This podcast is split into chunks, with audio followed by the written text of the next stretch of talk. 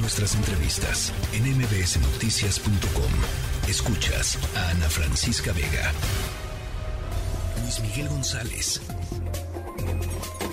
Economía.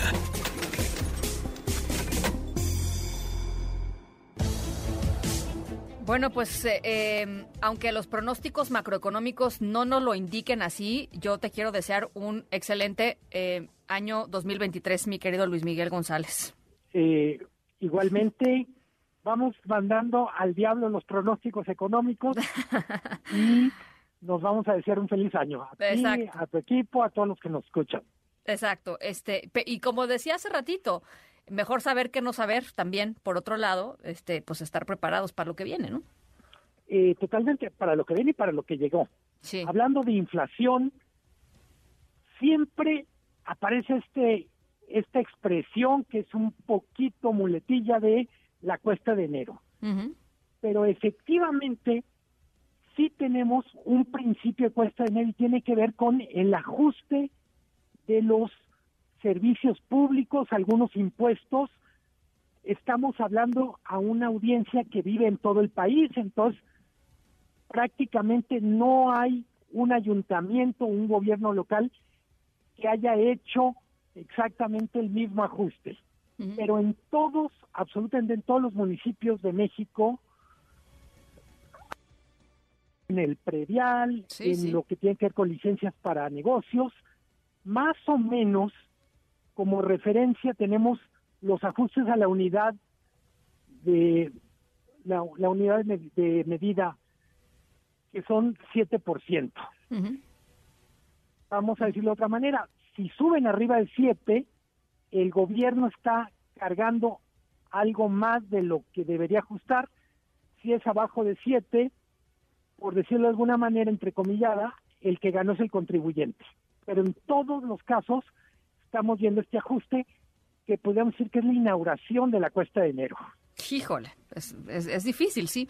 Eh, leía hoy, Luis Miguel, eh, parte de lo que dijo la eh, directora del Fondo Monetario Internacional, diciendo que una tercera parte del mundo irá a recesión en el 2023 y que aunque los países no necesariamente vayan a, una, a una recesión, se va a sentir como si fueran a una recesión. O sea, que va a ser un año difícil para las economías del mundo. Lo, lo hemos comentado va a ser más complicado de que 2022, mm. a pesar de que 2022 nos trajo la guerra, eh, la guerra de Rusia, el ataque de Rusia a Ucrania.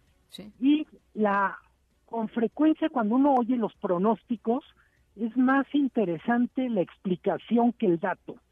Y me explico. Lo que dice la señora Cristalina Georgieva, la directora gerente del Fondo Monetario, es los tres principales motores de la economía mundial, China, Europa y Estados Unidos, están teniendo problemas para mantener el ritmo de crecimiento. En el caso de Estados Unidos, la probabilidad de recesión es 70%. Qué barba. No se habla de recesión en el sentido de crecimiento negativo, pero se habla de tasas de crecimiento que no le alcanzan. Estamos hablando de un país que tiene 1.300 millones de habitantes y que solo para incorporar a toda la gente que se está incorporando al mercado laboral, pues necesitaría crecer 4 o 5% anual. Sí. Eh, un dato que nos puede ayudar a entender por qué China nos debe importar. Es el principal consumidor de materias primas del mundo. El solo, el solo comprobar que China no va a crecer tanto hizo caer el precio del petróleo 3% hoy. Bueno. Estemos lejos de China, pues por la vía de ingresos petroleros del gobierno federal, lo que pasa en China nos va, nos va a afectar.